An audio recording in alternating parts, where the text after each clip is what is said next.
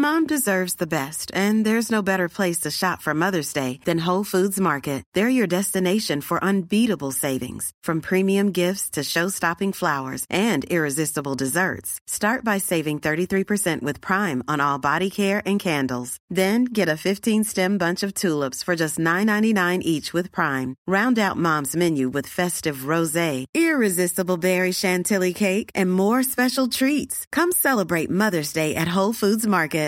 Ready to pop the question? The jewelers at BlueNile.com have got sparkle down to a science with beautiful lab-grown diamonds worthy of your most brilliant moments. Their lab-grown diamonds are independently graded and guaranteed identical to natural diamonds, and they're ready to ship to your door. Go to BlueNile.com and use promo code LISTEN to get $50 off your purchase of $500 or more. That's code LISTEN at BlueNile.com for $50 off. BlueNile.com code LISTEN. Wow. Nice. Yeah. What you're hearing are the sounds of people everywhere putting on Bombas socks, underwear, and t-shirts made from absurdly soft materials that feel like plush clouds. Yeah, that plush. And the best part? For every item you purchase, Bombas donates another to someone facing homelessness. Bombas. Big comfort for everyone. Go to bombas.com slash ACAST and use code ACAST for 20% off your first purchase. That's bombas.com slash ACAST. Code ACAST.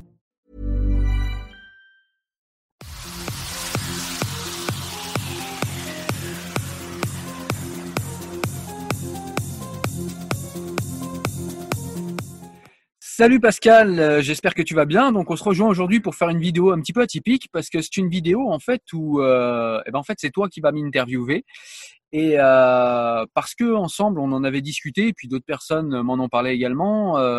Pas mal de personnes trouvaient intéressant en fait de savoir pourquoi je fais les vidéos que je fais, pourquoi j'ai le site que j'ai, pourquoi je partage des livres, pourquoi je partage des, des je sais pas, des, euh, des analyses d'actualité, des choses comme ça, et, euh, seulement sur des sujets euh, particuliers. Et, donc du coup, aujourd'hui, je vais faire un truc un petit peu exceptionnel, c'est que je vais complètement te laisser les commandes, et en fait, tu vas prendre ma place, et c'est toi qui va qui va m'interviewer, et c'est toi qui va me questionner, et je vais me placer dans la position de celui qui répond. Voilà, donc bonjour Pascal, et je te laisse, je te laisse prendre les commandes. Bonjour Cyril, bonjour à tous. Merci parce qu'effectivement, c'est un, c'est une, euh, une possibilité que tu me donnes et qui n'est pas du tout euh, habituelle, mais j'avais envie, et nous avions parlé par, euh, par Facebook interposé, c'est l'occasion de connaître, puisque par Facebook et via tes vidéos YouTube, on a un petit peu l'occasion de voir quels sont tes fils conducteurs, si je puis dire, tes centres d'intérêt.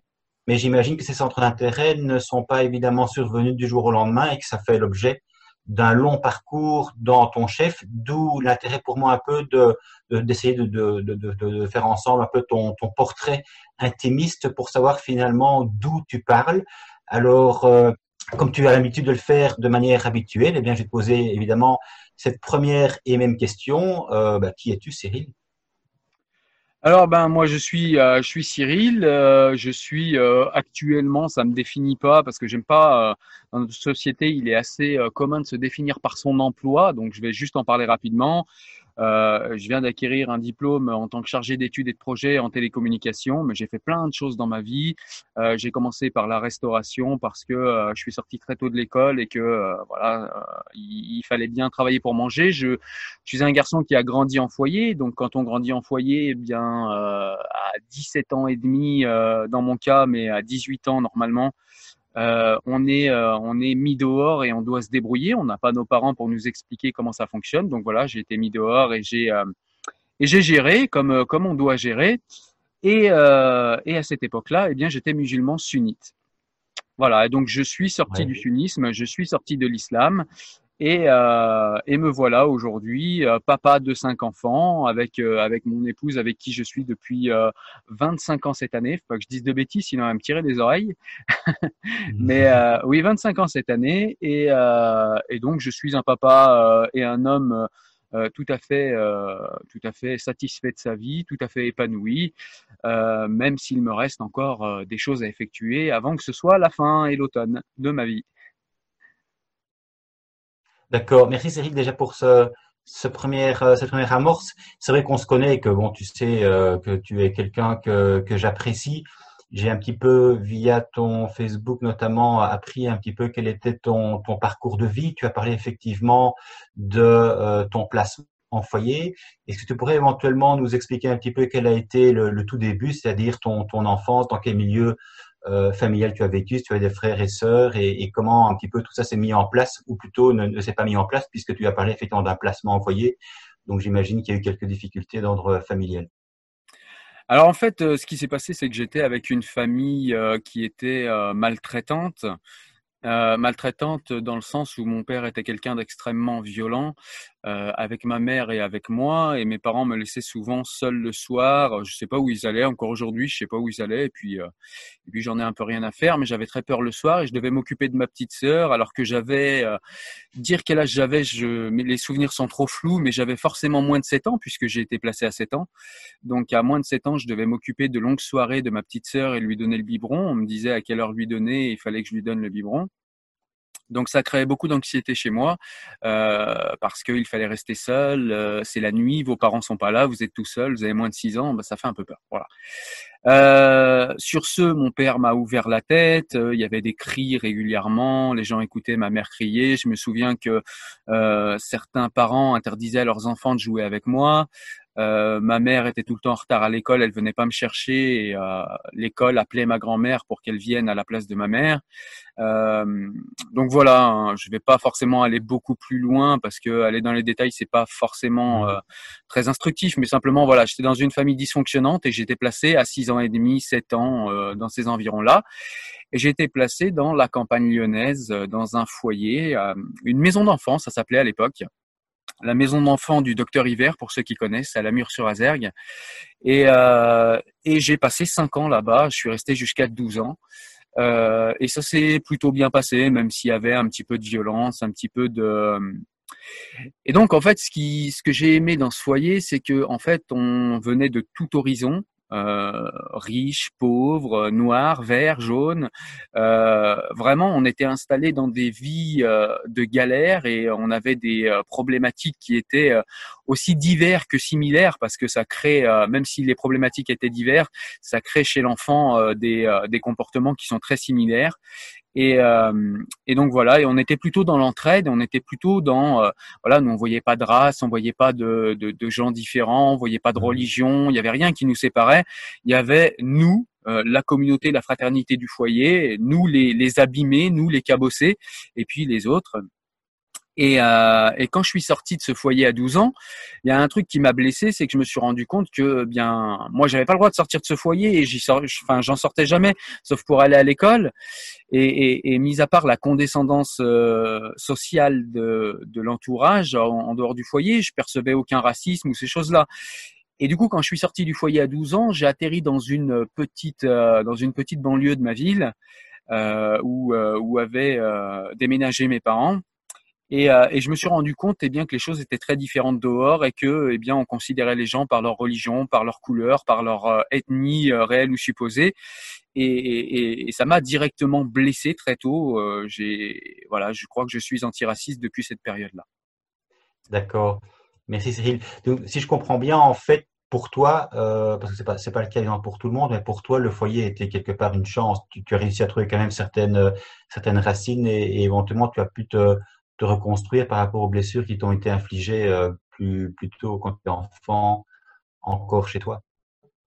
Alors c'est très ambivalent effectivement. Le, le foyer c'est très très ambivalent parce que ça m'a laissé des traces négatives mais en même temps ça m'a laissé tellement de choses positives dont je me rends compte assez tard finalement euh, j'étais très rebelle en foyer, j'étais quelqu'un qui fuguait beaucoup, je partais beaucoup.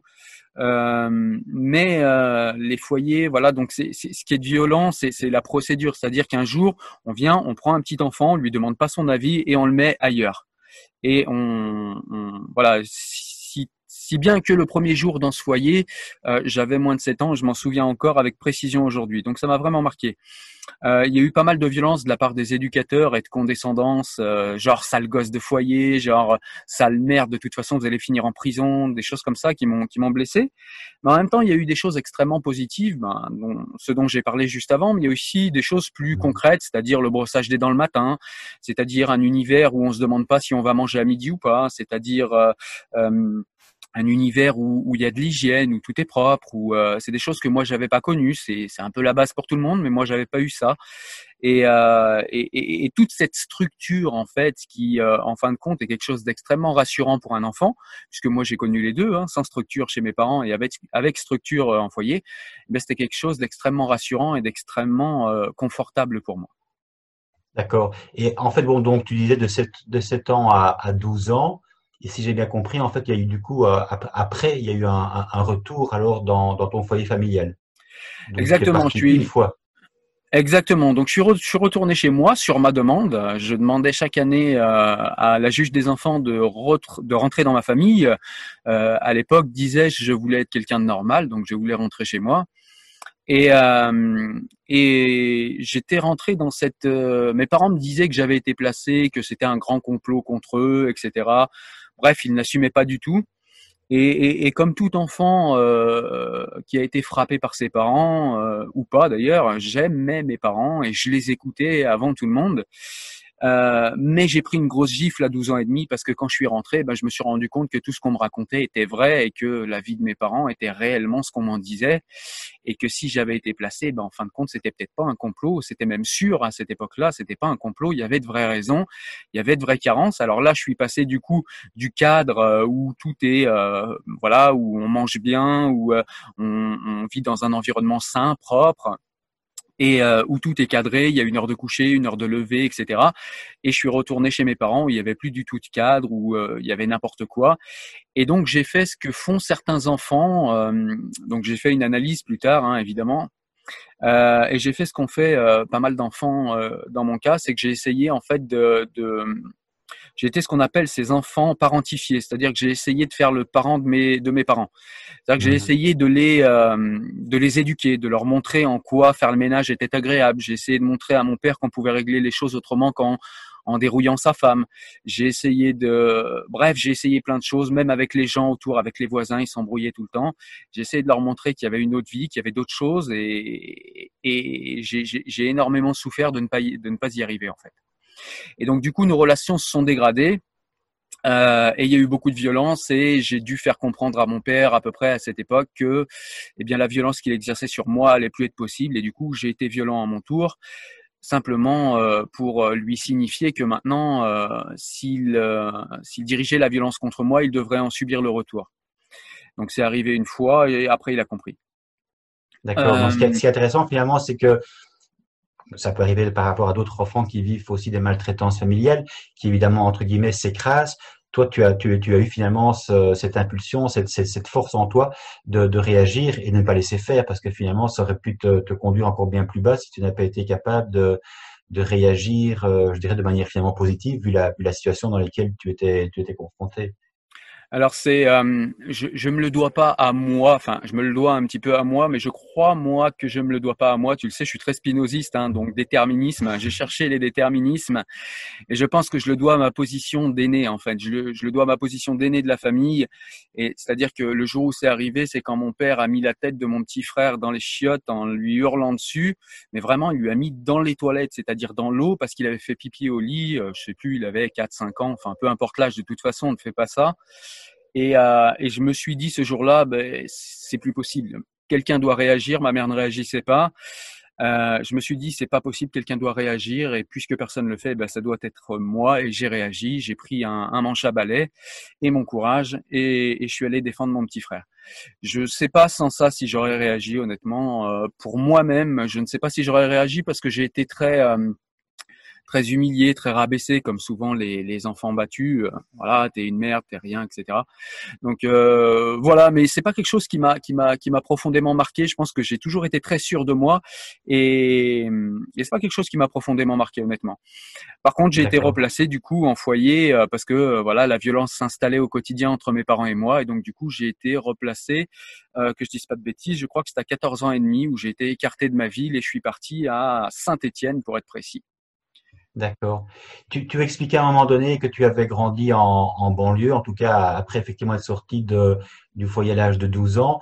Tu peux un peu expliquer comment la vie en banlieue se passait? Je sais que euh, sur YouTube, tu as notamment parlé des violences en banlieue actuellement, donc tu, as, un avis, je dirais, euh, euh, bien incarné pas simplement d'une personne qui, qui, vivrait en ville dans un milieu bourgeois qui finalement se permet d'avoir un, une discussion sur la manière dont les choses se passent et qui aurait un avis sur les, violences en banlieue.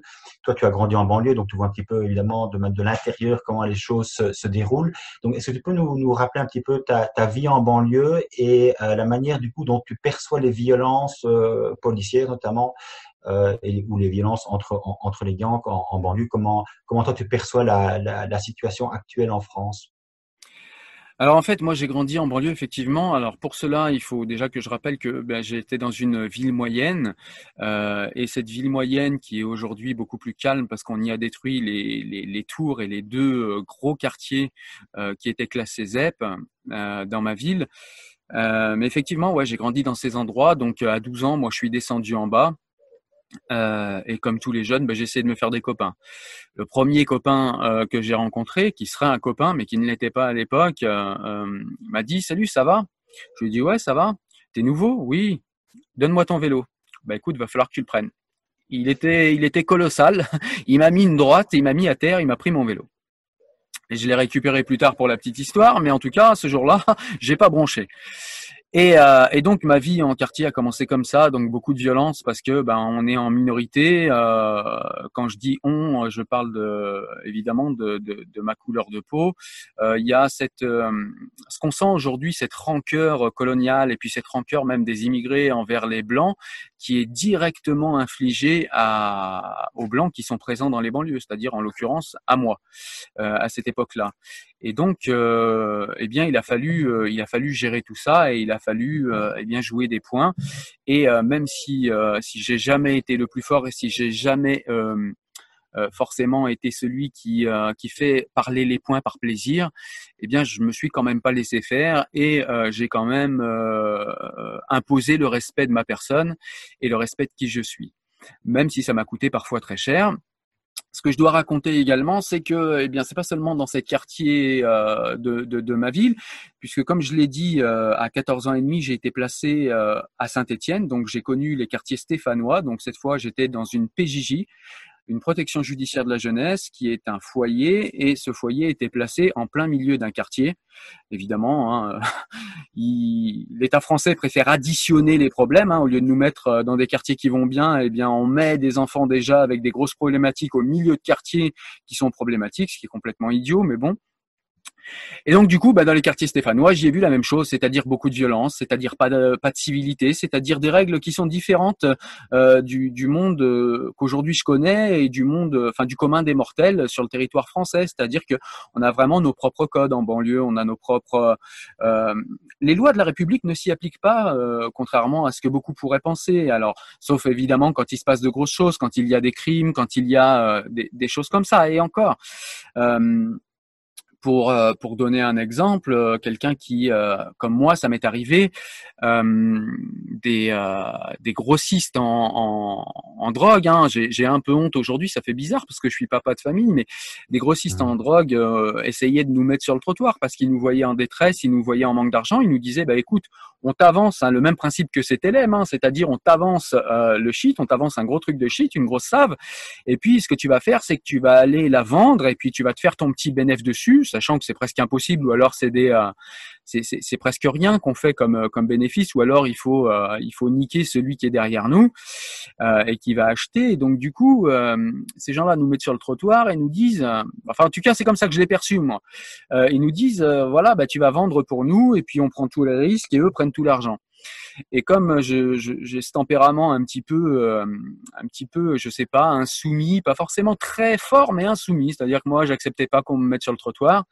Et donc du coup, eh bien, j'ai euh, plusieurs fois pris leur euh, pris leur matériel pour le vendre et pour me faire de l'argent, mais je les ai jamais payés eux ce qui m'a coûté de finir dans un coffre euh, et euh, de me faire euh, dérouiller à, à 5 dans une forêt où j'ai failli perdre un œil, j'avais l'iris déchiré, euh, j'avais, je pouvais plus ouvrir les yeux pendant 20 jours, je crois.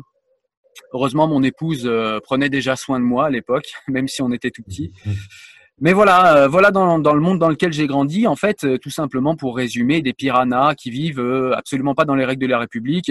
Et moi, quand j'étais en quartier, ce dont j'avais peur, c'était les grossistes, c'était ceux qui me ressemblaient. J'avais absolument pas peur de la police. Alors quand je les vois aujourd'hui nous dire que des policiers massacrent, j'écoute les gauchistes nous dire que les policiers massacrent des banlieusards, franchement, ils me font doucement rire parce que la violence au quotidien, moi, il m'est arrivé de rentrer dans des cages d'escalier quand j'étais petit, euh, voilà, de 12 à, à 16 ans, et de me prendre des gifles par les grands du quartier juste parce que je suis blanc.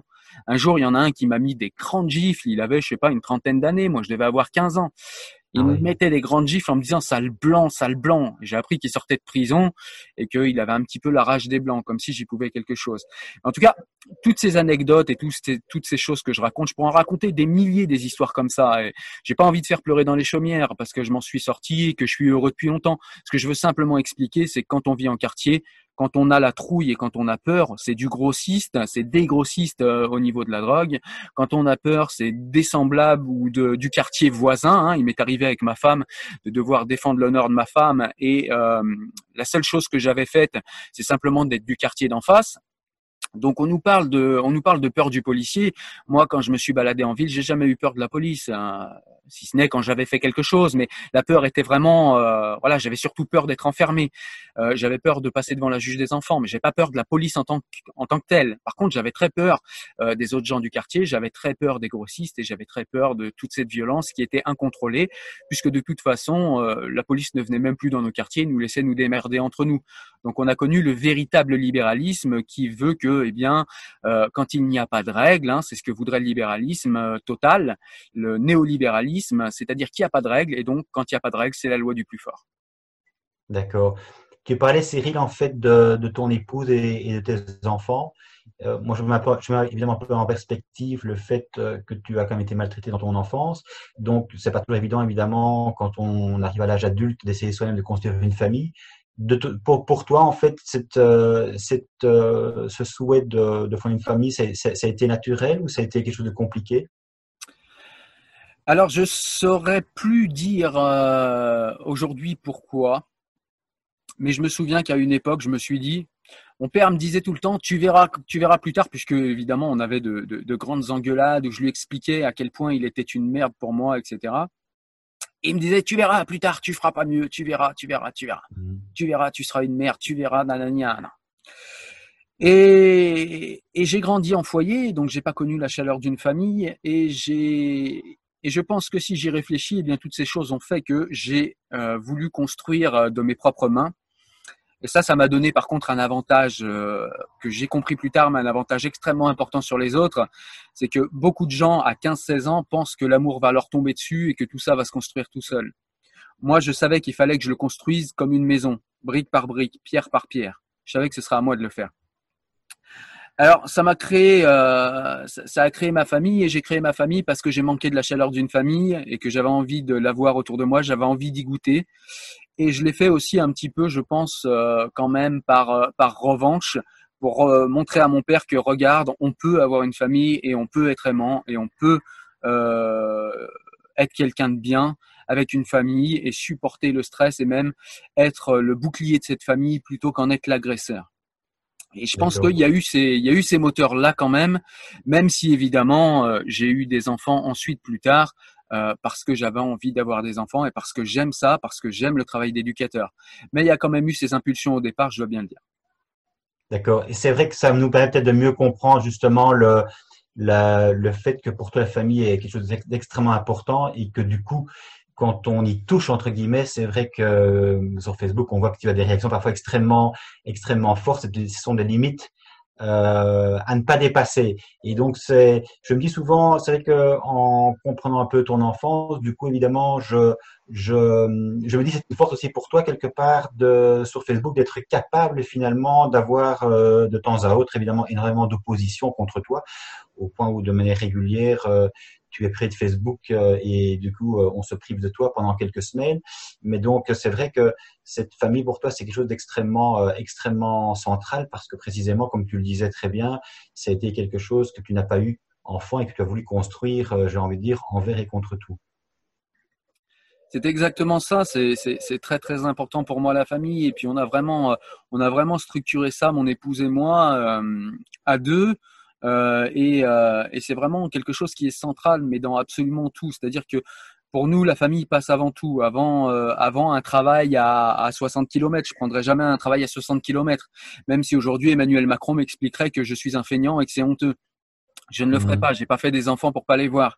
Euh, donc ouais, non, c'est quelque chose d'extrêmement important et je surréagis beaucoup. Mais cette famille a aussi créé euh, quelques quelques névroses chez moi, c'est-à-dire que j'ai toujours été dans l'hyper contrôle. C'est-à-dire qu'il ne faut pas qu'il arrive quelque chose à quelqu'un. Parfois, je suis peut-être un peu euh, quelqu'un qui a une poignée de fer dans la famille euh, parce que je veux les surprotéger. Et euh, j'ai aussi également eu quelques doutes. C'est-à-dire que bah, je me souviens quand j'ai eu ma quand j'ai eu ma première fille, j'avais 21 ans et à l'époque, c'était la, c'était la mode aux, statistiques où on expliquait que les enfants battus euh, étaient, euh, je crois, à 80%, on disait à l'époque, des gens qui avaient été battus. Euh, non, les, les, les, gens qui battaient leurs enfants, pardon, étaient des jeunes qui avaient été battus. Et ça a déclenché chez moi, alors à l'époque, je savais pas que c'était ça, mais ça a déclenché chez moi des, des, des espèces de crises d'angoisse. J'avais le, le cou qui se serrait, j'arrivais plus à respirer pendant toute la grossesse de, mon épouse parce que je me disais mais dis donc euh, si ça se trouve je vais être un sale gars qui va qui va frapper ses enfants sans s'en rendre compte et qui va perdre le contrôle et qui va euh, ça a créé beaucoup d'anxiété chez moi et euh, ça a été le moteur ça a été le moteur de la lecture chez moi. Ça a été le moteur de toutes ces angoisses. C'est-à-dire que je suis un lecteur au départ. On me dit toujours autour de moi, on me dit ah t'as de la chance, t'es intelligent, tu lis, machin, etc. Et, souvent, je réponds, euh, notamment à mon épouse, parfois quand on en parle, je réponds que en fait, euh, j'ai fait ça pour apaiser mon anxiété. C'est-à-dire que, comme le dirait euh, Boris Cyrulnik, j'ai bénéficié, je crois, de, de cette volonté de comprendre pour m'apaiser et de cette rage de comprendre pour changer, de cette rage de me comprendre et de comprendre le monde qui m'environne pour avoir une emprise un peu plus forte dessus et maîtriser ce qu'il s'y passe. Ça m'a joué des tours dans le sens où euh, quand on est dans l'hypermaîtrise, on s'épuise assez rapidement et puis on comprend vite que eh bien dans la vie, on maîtrise pas tant de choses que ça finalement. Et, euh, et j'ai dû apprendre le lâcher prise et ça c'est quelque chose de très complexe encore aujourd'hui pour moi. C'est vrai que quand on regarde ton parcours, ce qui, peut évidemment étonner, c'est que quelque part, tu étais un enfant maltraité, tu étais en foyer, donc quelque part, la lecture, j'imagine, pour toi n'était pas euh, spécialement ton, point d'accroche. Et puis là, finalement, tu nous fais des vidéos sur euh, toute une série d'auteurs, tu aimes bien interviewer, etc. Donc, tu es passé quelque part, j'ai envie de dire, peut-être un peu de l'ombre à la lumière, en ayant vraiment une soif de connaissance. Euh, tu peux un peu quand même nous expliquer plus amplement qu'est-ce qui fait que finalement euh, tu, as pris ce, chemin qui est quand même un petit peu, atypique. Je veux dire, tout le monde ne, lit pas Spinoza, sauf que Spinoza, c'est pas forcément l'auteur le, plus facile à, lire et à comprendre. Et toi, vraiment, tu, aimes. Je veux dire, c'est, une, vraie passion. Alors, comment est-ce que cette passion est née? Alors, la passion de la lecture, déjà, je pense que je la dois à ma grand-mère, euh, Jeanne. Euh, Jeanne, je crois que je lui dois d'aimer la lecture parce que quand j'étais petit, eh bien, comme c'était souvent le cas chez nos anciens, euh, la télé, c'était pas quelque chose qui était super euh, super intéressant pour eux. Déjà à l'époque, on avait trois chaînes, et puis si on faisait une demi-heure de télé par jour, c'était tout. Et ma grand-mère avait ces phrases tout le temps à me dire il faut que tu fasses des mots mêlés, il faut que tu fasses des mots croisés, il faut que tu lises. C'est bon pour ton cerveau, c'est bon pour ci, c'est bon pour ça. Parce que ce que j'ai pas dit tout à l'heure, c'est que quand j'étais petit, eh bien mes parents habitaient pas très loin de chez mes grands-parents. Et très souvent, euh, j'allais me réfugier chez ma grand-mère parce que j'avais ce qui me manquait. J'avais la sécurité, j'avais l'attention, j'avais l'amour, j'avais quelque chose. J'avais une grand-mère extraordinaire. Grand-mère qui d'ailleurs a été à la base de la dénonciation des faits d'armes de mes parents et ce qui a déclenché notre notre placement. Donc c'était une personne extraordinaire. Et cette personne-là, elle me disait "Écoute, tu éteins la télé et tu vas prendre des livres." Donc voilà. Je pense que je lui dois cet amour des livres euh, du départ après. Euh, ça, c'est pour le, c'est pour le support. Je pense que le, le support livre, hein, je l'ai aimé à partir de ça. Euh, maintenant, qu'est-ce que je pourrais lire des livres, des romans de fiction ou des euh, ou des romans de, de gare, comme on dit, ou des romans policiers, et m'arrêter là? Simplement, j'ai toujours. Euh, alors déjà, le rap, hein, malgré ce qu'on en dise, le rap, c'est. Alors plus le rap d'aujourd'hui, malheureusement, on écoute très peu de rap qui est réellement écrit aujourd'hui. Mais euh, dans les années 90, on trouvait du rap qui était écrit. Et il y a un groupe que euh, les, les, amateurs de rap vont connaître, qui est un groupe qui s'appelle Assassin. Et il y avait un titre qui disait, je me souviens, libérer de la servitude et des passions comme Spinoza. Et ça, ça m'avait interpellé. Cette phrase avait, avait résonné dans ma tête et je me disais, libérer de, de, sa passion, Wow, c'est des choses qui me maîtrisent au quotidien. Je me mets très vite en colère. Je me souviens de, de, de nombreuses disputes avec mon épouse parce que pour, euh, pour un regard de trois secondes, je pouvais m'embrouiller avec quelqu'un s'il me regardait trop longtemps. Euh, je me disais, en fait, je suis, je, suis, je suis vraiment, sans vraiment le verbaliser, mais je me disais, putain, je suis, je suis esclave un petit peu de moi-même, de, de mes colères. C'est quelque chose qui, ah, ça va pas. Quelque chose qui va pas. Euh, et, et, j'ai essayé d'aller lire Spinoza et je suis tombé sur l'éthique. J'ai lu l'éthique. J'ai évidemment rien compris. Je me suis dit, il est fou ce type. Je je comprends pas. Et euh, mais j'ai quand même gardé l'éthique près de moi et j'ai. Euh, alors ce qu'il faut dire aussi entre temps, c'est que je suis devenu je suis devenu musulman sunnite. Donc tout ça se mélange et pourquoi j'en parle maintenant? Parce que euh, quand je suis devenu religieux et sunnite, euh, très vite, je me suis. Euh, ce qu'il faut dire aussi, c'est que j'étais en recherche d'éthique et en recherche d'une transcendance. C'est-à-dire qu'en gros, pour moi, la société occidentale, elle me proposait tout simplement d'être un travailleur consommateur. Je l'avais compris très vite et c'est pas quelque chose qui, ça me faisait pas envie.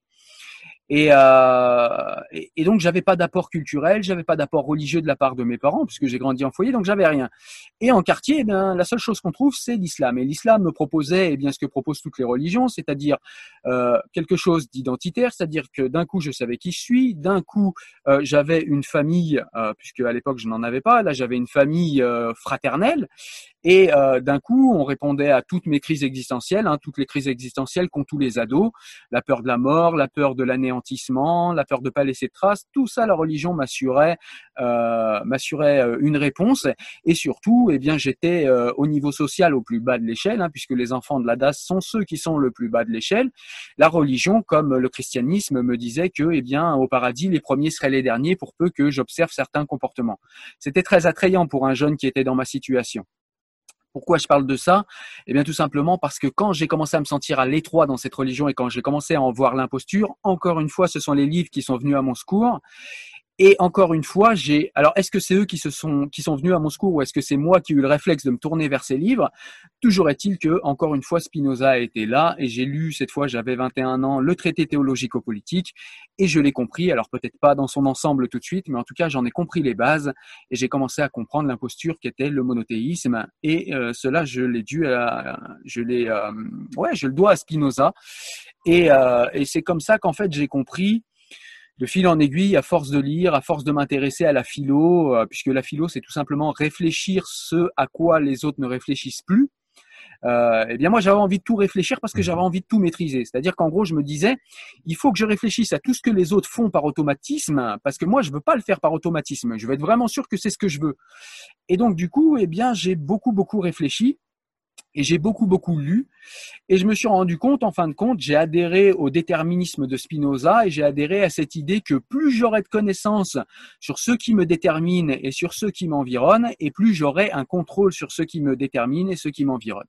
Et je pense que toute la trame, en fait, du travail que je fais est celle-ci, je pense, avec le recul que j'ai aujourd'hui. Hey, it's Ryan Reynolds, and I'm here with Keith, co star of my upcoming film, If, only in theaters, May 17th. Do you want to tell people the big news? All right, I'll do it. Sign up now and you'll get unlimited for $15 a month in six months of Paramount Plus Essential Plan on us. Mintmobile.com slash switch. Upfront payment of $45 equivalent to $15 per month. Unlimited over 40 gigabytes per month. Face lower speeds. Videos at 480p. Active Mint customers by 531.24 get six months of Paramount Plus Essential Plan. Auto renews after six months. Offer ends May 31st, 2024. Separate Paramount Plus registration required. Terms and conditions apply if rated PG. I'm Sandra, and I'm just the professional your small business was looking for. But you didn't hire me because you didn't use LinkedIn jobs. LinkedIn has professionals you can't find anywhere else, including those who aren't actively looking for a new job but might be open to the perfect role, like me.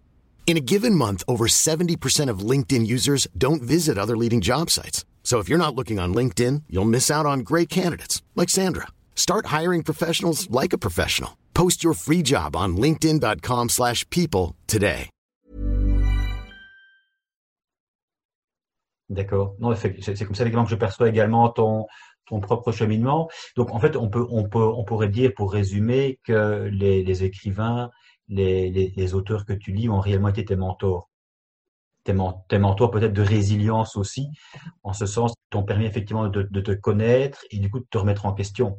Ce qui n'est pas évidemment évident. On sait, tous que quand on est né dans une culture, une société, à une certaine époque, mais le conditionnement est extrêmement profond parfois, et donc la remise en question, évidemment, peut être extrêmement douloureuse. Chez toi, la remise en question euh, par rapport à la situation dans laquelle tu es maintenant, par rapport à la religion, ça a pris combien de temps, en fait, cette remise en question? Ça a été abrupt ou bien ça a pris quand même un certain temps?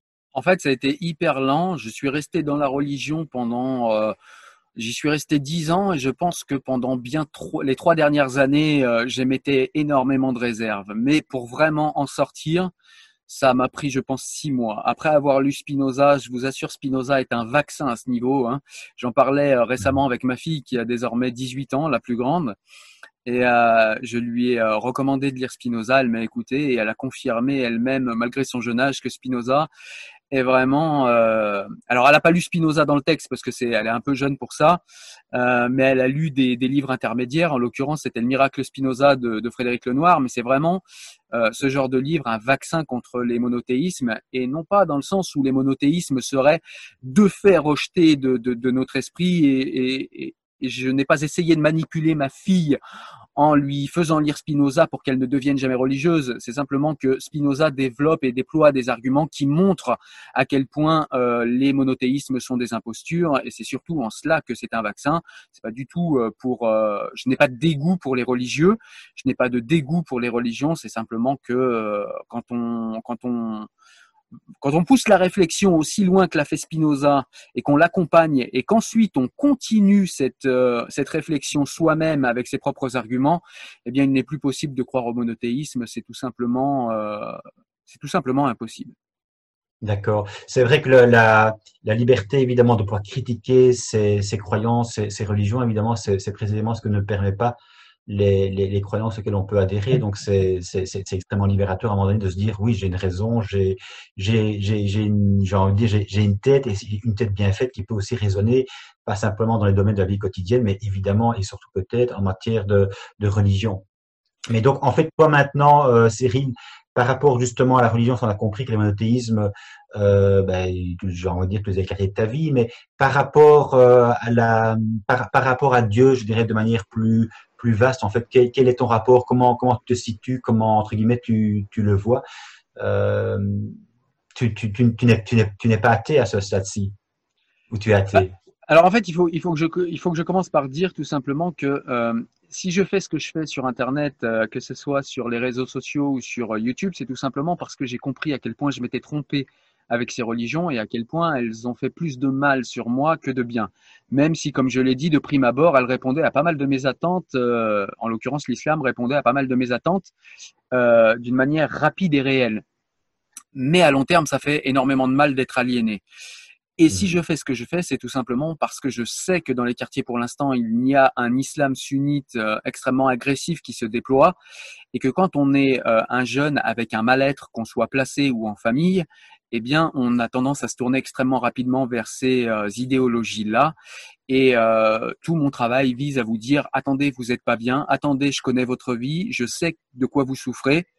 Euh, il y a des réponses qui sont plus compliquées, qui sont plus complexes, euh, qui vont prendre plus de temps que la religion, mais qui vont vous élever et qui vont réellement vous guérir, plutôt que la religion qui va vous aliéner et vous euh, poser un pansement sur euh, sur sur une hémorragie. Euh, voilà, donc ça c'est le travail que je fais. Alors pour répondre à ta question et aller plus sur ma préhension de Dieu, j'ai mhm. plus une préhension euh, spinoziste de Dieu encore ce fameux Spinoza, c'est-à-dire que pour moi, Dieu est une, euh, pas forcément le barbu anthropomorphique, euh, quelqu'un qui aurait des passions extrêmement humaines, quelqu'un qui aurait besoin qu'on lui lèche les pieds, qu'on tourne trois fois sur la droite et deux fois sur la gauche parce qu'il lui plaît ainsi, euh, qu'on prie cinq fois par jour, qu'on aille à l'église, qu'on, je sais pas, qu'on ne mange pas de, de viande si elle n'est pas cachère, etc. Pour moi, Dieu ne peut pas s'occuper de ces choses-là, c'est trop bas pour lui, c'est trop. C'est-à-dire que quand on lit Spinoza euh, souvent, euh, les gens qui, selon moi, ont mal compris Spinoza pensent que c'est un athée. Spinoza, c'est quelqu'un qui, pour moi, a une opinion tellement haute de Dieu que ça le faisait souffrir de voir euh, à quel point les monothéistes réduisaient Dieu à, quelqu'un d'humain et à quelqu'un euh, d'humain dans tout ce que ça comporte de passion triste, comme le dirait Spinoza, mais de passion basse, comme on le dirait plus communément. C'est-à-dire tout ce qui est fierté, tout ce qui est vengeance, tout ce qui est euh, tristesse, tout ce qui est euh, ouais, tout ce qui est injustice, tout ce qui est séparation des êtres humains alors qu'il nous a tous créés, tout ce qui est euh, du domaine de l'identitaire, tout ce qui est du domaine du rejet de l'autre, tout ce qui est du domaine de la violence, eh bien dans les monothéismes, c'est quand même largement cautionné et Spinoza montre à quel point eh bien un Dieu comme ça est extrêmement bas. Et je suis assez d'accord avec lui, ma préhension de Dieu est plus immanente dans le sens où je vois Dieu comme étant peut-être euh, déjà, ce qu'il faut commencer par dire, c'est que Dieu, personne ne l'a vu, personne ne sait ce qu'il est, et moi-même, je euh, sais ici que je n'émets que des théories. C'est-à-dire que je n'ai plus d'idée arrêtée de Dieu. Je ne dis pas Dieu est ça, je n'en sais rien. Je, j'ai une préhension de Dieu, c'est-à-dire que pour moi, Dieu pourrait être une énergie, Dieu pourrait être dans chaque atome. Euh, j'ai cette vision-là de Dieu. Mais ce qu'il est important de dire aux gens qui croient en Dieu ou qui n'y croient pas, c'est ce qui est, ce qui est pour moi le plus dangereux, ce n'est pas de croire ou de pas croire en Dieu. Ce qui est le plus dangereux, c'est de confondre un savoir et une croyance. Et quand on croit en Dieu, il faut bien garder à l'esprit que c'est une croyance et que comme toute croyance, elle peut à chaque moment de notre vie être mise en question, puisque ce n'est qu'une croyance il faut bien faire la différence entre les deux. C'est-à-dire que 2 plus 2 font 4. Hein. Je sais que c'est vrai. Et, je le sais parce que ça se vérifie à chaque fois, parce que je suis capable d'expliquer comment et pourquoi. Et parce que je le vois. Mmh. Si je mets mes doigts dans la prise, je vais prendre le courant. Et je suis capable physiquement d'expliquer pourquoi. Et en plus, euh, voilà, je vais voir et je vais même sentir si c'est moi qui le fais. Euh, pourquoi? Ça, c'est une vérité. Ça, c'est un savoir. Il ne faut pas le confondre avec euh, ce qui est du domaine de la croyance. Évidemment, on peut avoir des croyances. On en a tous, puisqu'il est impossible de tout savoir. Donc, on a forcément des croyances pas forcément religieuses d'ailleurs, mais on a tous des croyances. Et il est important pour moi de bien faire la différence entre ce qu'on croit et ce qu'on sait. Ça permet de pas faire d'erreur. Et en l'occurrence, pour euh, répondre concrètement à ta question, je suis aujourd'hui déiste euh, qui pense que Dieu est immanent, mais je suis convaincu que ce que je sais de Dieu euh, n'est rien et que je suis là dans une croyance. Et je n'ai pas de dogme du coup en ce qui concerne Dieu, parce que parce que je sais que je ne suis pas sûr de ce que je crois, puisque c'est une croyance. Donc par définition, je ne peux pas ni l'imposer, ni euh, argumenter dessus. C'est-à-dire, je crois à ça, je sens ça, peut-être que ça me fait du bien, j'en sais rien, mais en tout cas, ce que je peux dire, c'est que je n'en suis pas sûr et que je ne peux ni l'imposer, ni argumenter là-dessus. D'accord. C'est vrai que finalement, quand on ne sait pas, et paradoxalement peut-être par rapport à, ceux qui croient, c'est que finalement, on est plus ouvert. C'est-à-dire que euh, on n'est pas d'étiquette, on n'essaie pas de remplir un vide pour se consoler ou pour essayer de, de, de, de, se construire sur une, sur une ancienne blessure ou un passé irrésolu.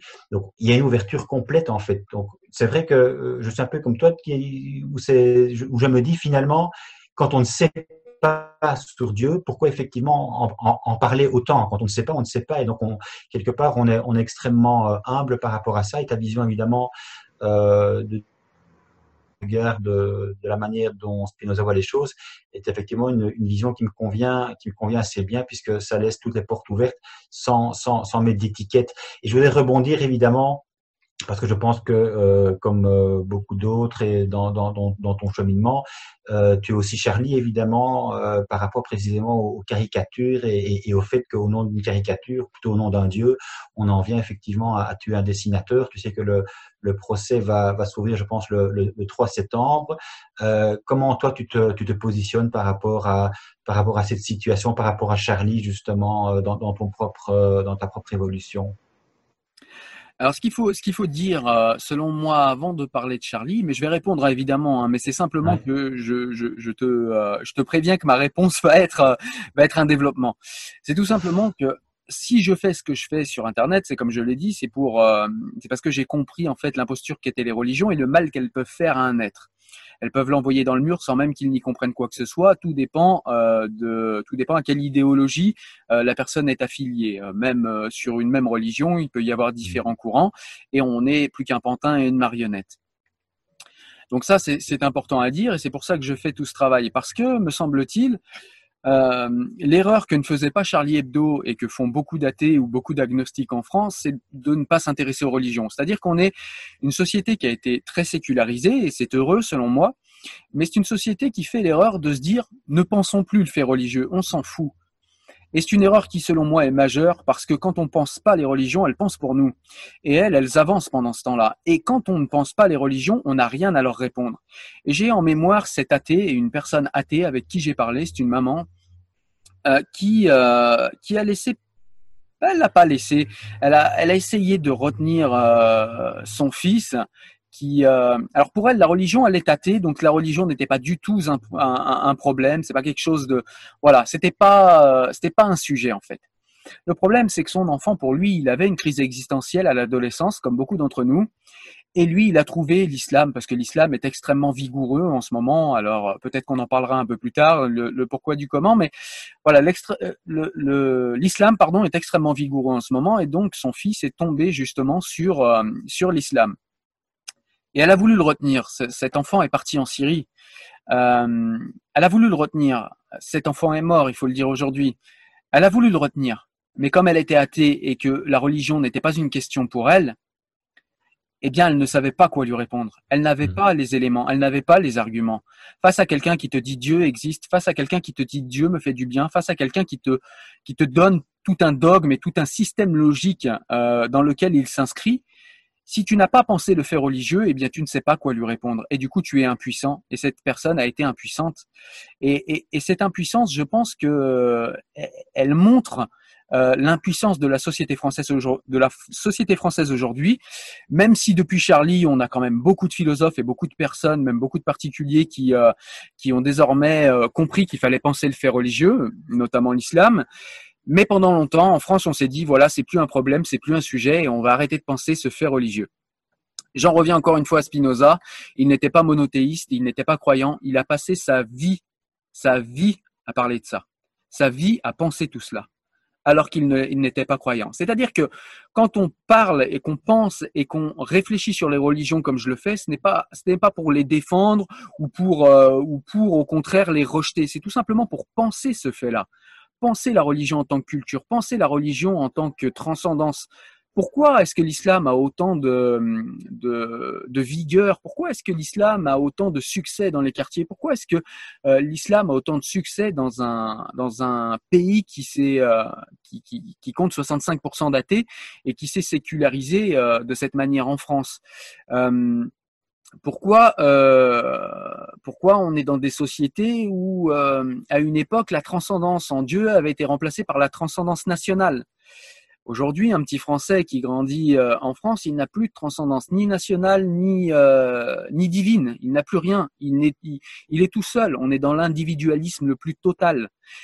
Et c'est ça qui fait peur à notre jeunesse, je pense. Et je pense qu'il faut vraiment penser ce fait. Pour Charlie, pour revenir, euh, pour revenir à eux, eh bien évidemment, je suis Charlie. Euh, en tant que être Charlie, c'est tout simplement ne pas être d'accord avec le fait qu'on puisse tuer des gens pour un dessin, être d'accord avec le fait qu'on puisse dessiner qui on veut, quand on veut, et qu'on puisse critiquer. Je vais même parfois plus loin. On peut chier sur la religion dans notre pays, puisque c'est un droit. C'est même plus qu'un droit, puisque la notion de blasphème en France était abolie. C'est-à-dire que le blasphème, ce mot n'existe pas pour nous. On ne sait pas ce que ça veut dire. Donc on peut dire ce qu'on veut sur un système de croyance, la limite étant de ne pas médire, insulter ou euh, inciter à la haine euh, par rapport à un croyant. C'est-à-dire que je trouve que c'est très équilibré, c'est-à-dire qu'on protège les individus, pas leur système de pensée. Tout système de pensée est critiquable, que ce soit le nazisme, le communisme, le spinozisme ou que ce soit les religions que ce soit relié à une transcendance ou pas, n'est qu'une croyance. Et on peut évidemment critiquer, on peut parler, on peut dire ce qu'on pense et on peut chier sur absolument tous les systèmes de pensée dans notre pays. Et je tiens à ce que ça reste comme ça. Et à ce titre-là, je suis Charlie de manière extrêmement vigoureuse. Oui, tu as raison, effectivement, de faire la grosse distinction entre la critique des idées et la critique des personnes. Et je pense évidemment que ceux qui sont, euh, j'ai envie de dire, pétris d'une idéologie, qui sont trop religieux, c'est-à-dire qu'ils n'ont pas suffisamment de, de, recul par rapport à leur religion, sont incapables évidemment d'entendre la moindre critique à l'égard de leur religion. Ça, c'est important.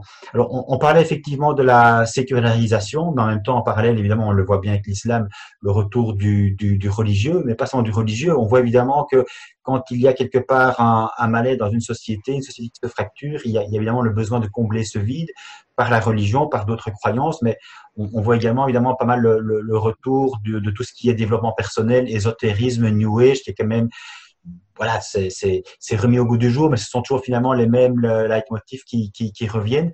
Donc je dirais que les, les, les, croyances, elles sont évidemment vastes, bien, bien, bien, en, bien, bien en au-delà de, bien au-delà évidemment des, des, des, monothéismes. Donc, par rapport en fait au, à tout ce qui est ésotérisme, etc., comment toi tu te, comment toi tu te, je dirais, tu te positionnes par rapport à ça? Tu, tu, tu y vois un, retour euh, favorable euh, de, de, de l'individu par rapport à un besoin de, de sortir de soi, ou bien tu mets ça sur le même plan finalement que les, que les religions en général, à savoir une aliénation? Alors pour moi, euh, j'en avais parlé un petit peu dans une vidéo où je parlais justement du développement impersonnel, euh, livre euh, écrit par Julia de Finesse, qui est, philosophe et qui s'est penchée un peu sur ce problème. Et j'avais lu son livre parce que j'aimais beaucoup ce qu'elle, en disait, et je pense en fait pour moi que ça procède de, la même chose que les religions, c'est-à-dire que on a des sociétés qui sont en dehors de l'Occident en tout cas, qui sont holistes, c'est-à-dire des sociétés qui fonctionnent sur des structures sociales. Euh, que ce soit euh, une structure étatique, que ce soit une structure religieuse, que ce soit une structure politique, philosophique, mais qui fonctionne sur des structures où les gens ont des places et où ils sont quelque chose à la place où ils sont. Euh, C'est-à-dire, je sais pas, un Russe va être pour pour un Russe son son État, c'est presque une religion. Pour un musulman, ça va être alors pour un on va dire pour un Algérien ou pour un Tunisien ou pour un Pakistanais, euh, sa transcendance et son appartenance à lui va être la religion musulmane. Euh, on a quelques évangélistes qui nous font ce plan-là aussi aujourd'hui. On a quelques témoins de Jéhovah. Et pour moi, effectivement, le développement personnel, eh bien, c'est euh, une autre manière de donner un sens à sa vie. C'est-à-dire qu'on se rend compte que quand l'individu est placé face à lui-même, c'est-à-dire qu'on a une société qui est complètement atomisée, où on a des individus qui n'ont plus de repères, qui n'ont plus de sens donné à leur vie, et ils doivent faire ce travail eux-mêmes. Et évidemment, ils n'y arrivent pas. Donc, ou ils s'inscrivent à une religion, ou ils s'inscrivent à une appartenance qui va donner du sens à leur vie, donner du sens à ce qu'ils à ce qu'ils vivent, à leur souffrance, et, euh, et leur donner des buts ou euh, alors euh, ils vont aller voir des coachs en développement personnel qui vont avoir exactement la même fonction, c'est-à-dire leur donner des buts, leur donner des, leur dire de quoi ils sont capables, leur donner euh, de l'inspiration, leur donner ouais des buts également. Et moi j'y vois quelque chose que je trouve extrêmement dangereux et certains, je pense, vont me pester pour ça, mais je le pense très sincèrement et je le mets en pratique. C'est d'ailleurs souvent ce qu'on me reproche, c'est que pour moi, en fait, on doit avoir euh, une appartenance. Je pense que c'est euh, avoir une transcendance. Je pense que c'est quelque chose d'important quelque chose de plus grand que soi. Mais pour moi, la transcendance ne doit pas être, ne doit pas être pardon, religieuse. C'est-à-dire que pour moi, ma transcendance à moi en tout cas, et la transcendance telle que j'aimerais la voir dans mon pays, c'est la transcendance justement nationale. On n'a rien fait de mieux pour l'instant que les États-nations. Ça ne veut pas dire que je ne souhaite pas la collaboration entre les nations, mais simplement on, définit un espace géographique qui devient un espace politique et on se donne des buts et on se donne un sens et on se donne une manière de progresser et on se donne euh, une société euh, qu'on va faire évoluer pour y vivre le mieux possible. Et moi, je pense que c'est euh, cela qui a euh, qui a été voulu par les Lumières, les révolutionnaires après, et par euh, alors. Je vais très vite, hein, j'essentialise. Les historiens vont hurler quand ils vont écouter ça. Hein. J'essentialise, je passe très vite, mais mmh. c'est simplement pour dire que je pense qu'en France, euh, on a quand même cette manière particulière de vivre euh, l'identité française dans le sens où on est euh, une nation qui est euh, républicaine et universaliste, un, universalisme non pas humaniste mais un universalisme républicain, c'est-à-dire que nous sommes tous des citoyens et que nous sommes, nous appartenons à la France. Je me souviens d'un ministre d'un ministre de, de l'éducation euh, qui avait fait, euh, les gens se rappelleront, c'est sous Hollande, je ne vais pas le citer, mais qui avait dit, euh, qui avait dit cette chose-là. Il est franc-maçon et il avait dit cette chose-là, c'est que les enfants n'appartiennent pas à leurs parents, ils appartiennent à la République. Et je pense que ça participait de cela, ce qu'il a essayé de dire. C'est tout simplement que la République doit être une transcendance, doit être un petit peu comme une religion, mais pas au sens aveugle, bête du terme, mais dans le sens où on aurait des rituels, dans le sens où on aurait une transcendance, c'est-à-dire qu'on travaillerait pour quelque chose de plus grand que nous, qui sera vivant après nous, qui était vivant avant nous. Et, euh, et c'est comme ça que je vois les choses en tout cas. Et je pense que, alors, est-ce que j'ai raison dans la transcendance que moi je mets en avant non, pas forcément. Je pense que c'est parce que je suis français. Je pense que c'est parce que j'aime beaucoup les Lumières et que j'ai été inspiré par leurs idées, j'imagine, et par leurs idéaux. J'y ai adhéré euh, de manière, euh, voilà, je, sais ce que je fais, je sais pourquoi j'y adhère. Euh, j'aurais pas raison pour toutes les nations, j'aurais pas raison pour toutes les personnes, mais je pense que les gens ont besoin d'être attachés à des euh, à des structures sociales. Et je pense que c'est une grande erreur de l'Occident d'avoir voulu atomiser tous les individus et d'avoir été dans un individualisme trop important. Attention, l'individualisme est quelque chose que je respecte. Chaque personne doit pouvoir quand même choisir ce qu'il a envie de faire et changer de structure sociale s'il en a envie. C'est-à-dire que je ne suis pas anti-individualisme, mais je pense que quand l'individualisme va trop loin, il place l'individu face à lui-même et il le détache d'absolument tout. Et du coup, on a euh, un individu noyé dans le village mondial qui n'a plus de sens, plus de but, et qui est perdu et qui est complètement déraciné de tout ce qui euh, pourrait faire de lui euh, un être humain avec euh, un sens donné à son existence et avec des racines, parce qu'il n'est pas une honte d'avoir des racines si ces racines sont saines et qu'elles ont été nettoyées. D'accord. Autre chose, Cyril, c'est vrai que tu en parles en, filigrane ici, mais c'est vrai que on voit très bien évidemment que la société globale, je dirais, se, se, fracture en fonction en, particulier des, des, des, religions. On parle évidemment beaucoup de, de l'indigénisme euh, à l'heure actuelle. Qu'est-ce qui, à ton avis, serait de nature justement, si on accepte d'avoir sa religion, de faire quand même, je dirais, euh, qu'il qu y ait quelque chose d'universel, qu'il y ait des valeurs suffisamment fortes, prégnantes, pour que chacun, de manière individuelle, puisse se structurer et en même temps faire corps effectivement avec les autres.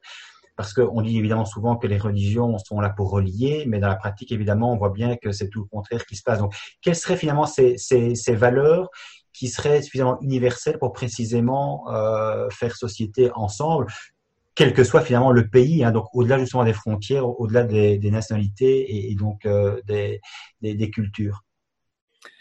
Alors pour moi, ce qui peut, ce qui peut, euh, ce qui peut structurer les êtres humains, euh, je vais paraître un peu chauvin encore une fois, mais c'est simplement les droits de l'homme. Pourquoi les droits de l'homme? Parce que beaucoup ont décrédibilisé les droits de l'homme en disant regardez la nation des droits de l'homme, ce qu'elle a fait, regardez ci, regardez ça.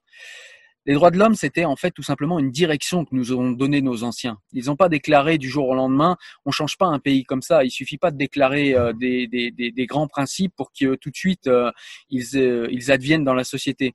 Simplement, ils ont tracé pour nous une direction, direction qu'on a abandonnée, direction qu'on a laissé tomber, direction avec laquelle on a été faible à cause de l'économie, à cause du néolibéralisme, à cause de euh, cette euh, nouvelle religion également qui est la religion du PIB, de la croissance euh, positive.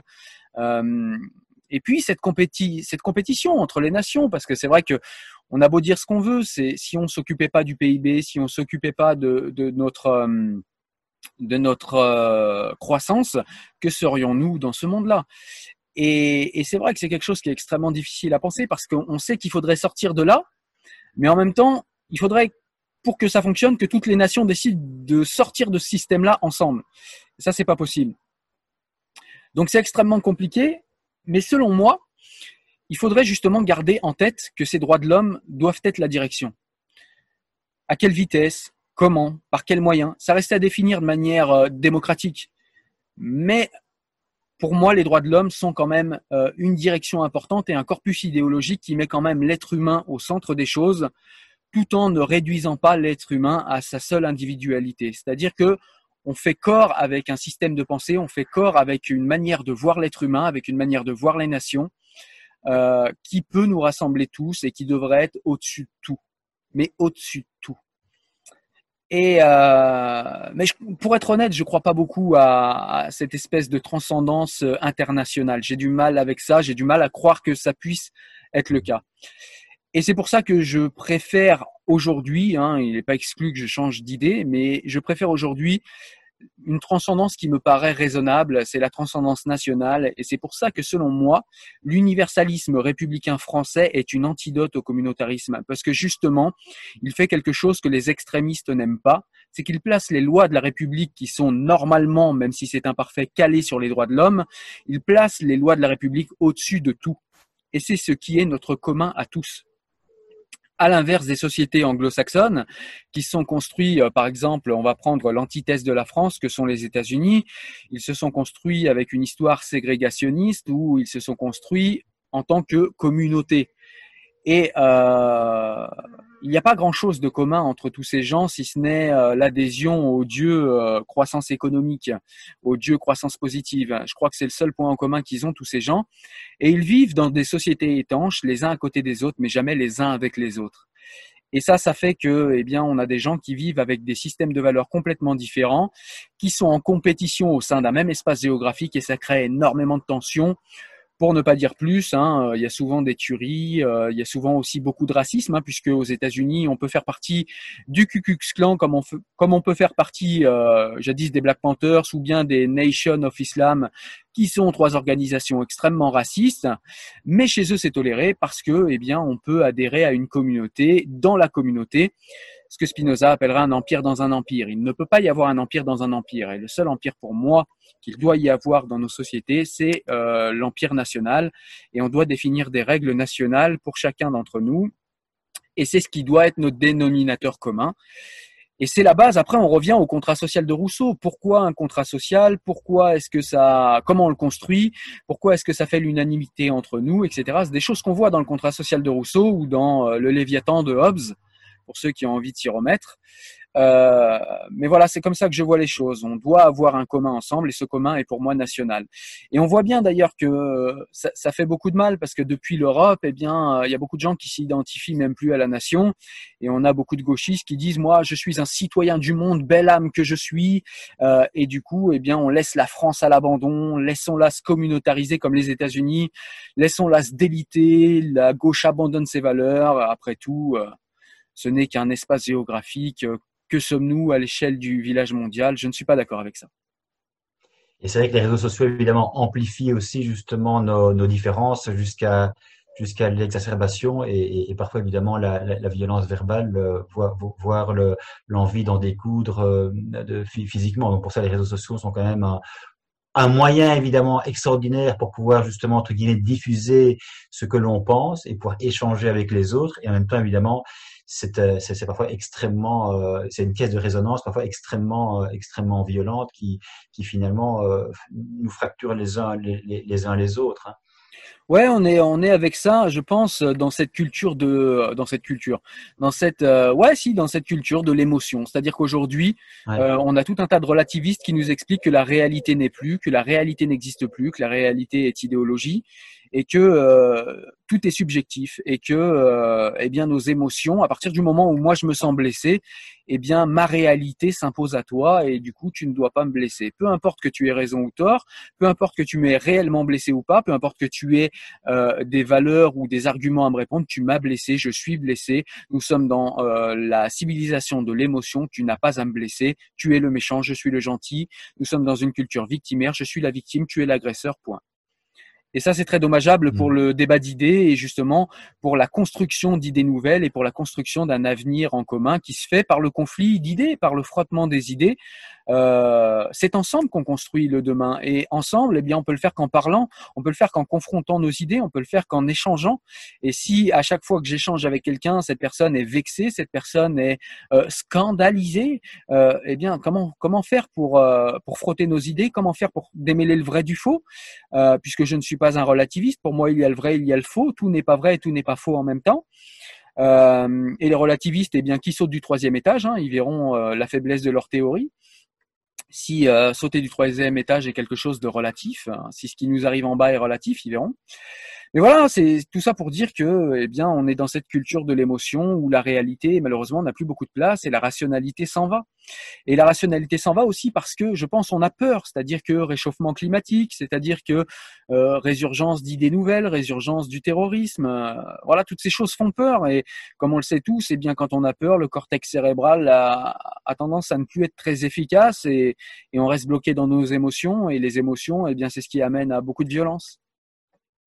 Oui, tout à fait. D'où aussi quelque part l'intérêt euh, de, de, ta chaîne notamment, parce que ta chaîne YouTube permet quand même, à mon sens, de rassembler pas mal de personnes qui peuvent être d'univers différents et qui finalement sentent que tu es quelqu'un qui a envie de partager, de faire avancer, mais qui n'est pas quelqu'un, je dirais, de, de, de, de borné.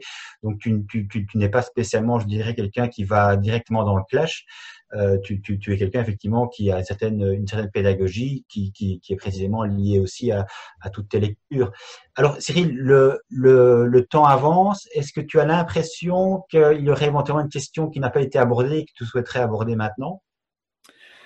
Non, je pense qu'on a fait le tour. Je pense que là, on a fait, on a fait le tour de ce pourquoi je suis ici. C'est tout simplement, pour résumer, je suis un enfant qui a beaucoup souffert des foyers, qui a beaucoup souffert des quartiers, qui s'est trouvé perdu dans un monde qu'il ne comprenait pas, qui n'avait pas envie d'adhérer à ce que les Américains appellent la rat race, même si j'aime pas les termes américains, ils ont raison là-dessus, c'est-à-dire le consommateur travailleur ou travailleur consommateur. Euh, je me sentais pas euh, de donner ce sens-là à ma vie et je cherchais quelque chose d'autre. Eh bien, mes amis, vous trouverez ça dans la philosophie, mes amis, vous trouverez ça dans la lecture. Augmentez votre savoir, augmentez votre instruction.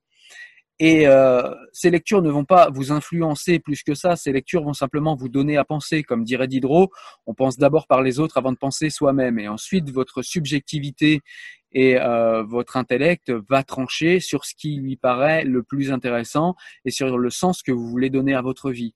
Mais il faut impérativement vous instruire et remplir votre tête. On ne pense pas avec rien du tout, on ne pense pas à partir de rien.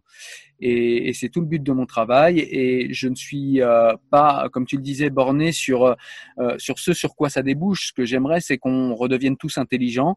Mais quand on est intelligent, on n'est quand même pas d'accord. Et on peut être pas d'accord dans l'intelligence et on peut avoir des échanges intelligents quand on n'est pas d'accord.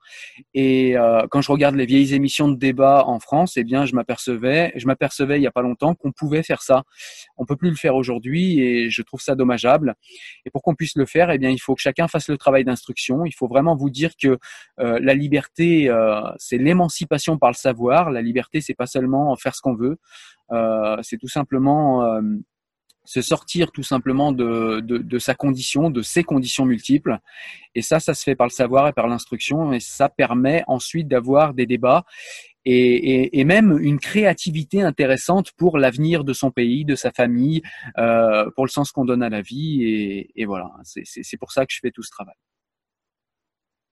En tout cas, un, un grand merci pour ce travail parce que c'est vrai que c'est un travail de, de longue haleine. Et puis finalement, si tu n'es pas motivé comme tu l'es, je pense que c'est pas forcément le, le, travail qui rapporte non plus, euh, je dirais sur le plan sur le plan financier, c'est c'est pas évident. Puis la concurrence est importante et, et je pense qu'au niveau euh, monétisation, c'est aussi un, un, un, problème, outre le fait que de manière régulière, évidemment, comme je l'ai dit tout à l'heure, tu es euh, privé de temps en temps de, de Facebook. Mais je pense que tu as bien résumé les choses, à savoir pour moi également, je partage évidemment ta, ta pensée, c'est que les croyances religieuses, finalement, ont deux mamelles d'une part la peur évidemment de la mort et d'autre part l'ignorance. Et je pense que quand évidemment on, on, est on est ignorant et on peut nous remplir le cerveau de tout ce que l'on veut, et si effectivement, comme tu l'as très bien dit, la, la lecture euh, on en prend on en prend goût, et eh bien petit à petit effectivement cette lecture vient vient je veux dire peut-être combler ce manque et cette ignorance et permet justement cette, cette remise en question qui a euh, été la tienne. Voilà Cyril, il me reste alors à te remercier pour ce chouette débat. C'était pas du tout euh, habituel pour moi de, de t'interviewer, mais je trouve que l'exercice était intéressant, aussi bien pour moi que pour toi. Merci beaucoup euh, Pascal de ne pas m'avoir plus malmené que ça, même bon. si tu m'as fait beaucoup parler. C'était le but. Mais en tout cas, j'espère que voilà, j'espère que les choses seront claires pour ceux qui se demandent pourquoi je parle, euh, parce que c'est des questions que j'ai de manière récurrente. Pourquoi tu parles tout le temps d'islam? Pourquoi tu parles tout le temps de religion? Pourquoi tu parles tout le temps de féminisme, etc., etc. Eh bien, si je parle tout le temps de ça, eh bien, c'est tout simplement pour les raisons que j'ai données dans cette interview et parce que je pense qu'on peut tous avancer euh, ensemble de manière intelligente. Je ne prétends pas faire moi avancer tout seul les gens. Je fais avancer ceux que je peux et moi d'autres me font avancer. Et, euh, et, et c'est comme ça qu'on va devenir une civilisation plus intelligente et surtout euh, si j'avais un une dernière chose à dire, c'est ne nions pas la réalité, arrêtons de nier la réalité, restons bien ancrés dans la réalité et améliorons cette réalité de manière fraternelle et bienveillante euh, les uns avec les autres. Je te remercie Cyril pour cette interview. Merci à toi. Salut Pascal.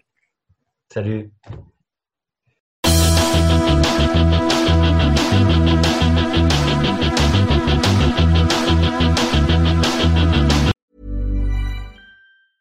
Mom deserves the best, and there's no better place to shop for Mother's Day than Whole Foods Market. They're your destination for unbeatable savings, from premium gifts to show-stopping flowers and irresistible desserts. Start by saving 33% with Prime on all body care and candles. Then get a 15-stem bunch of tulips for just $9.99 each with Prime. Round out Mom's menu with festive rosé, irresistible berry chantilly cake, and more special treats. Come celebrate Mother's Day at Whole Foods Market.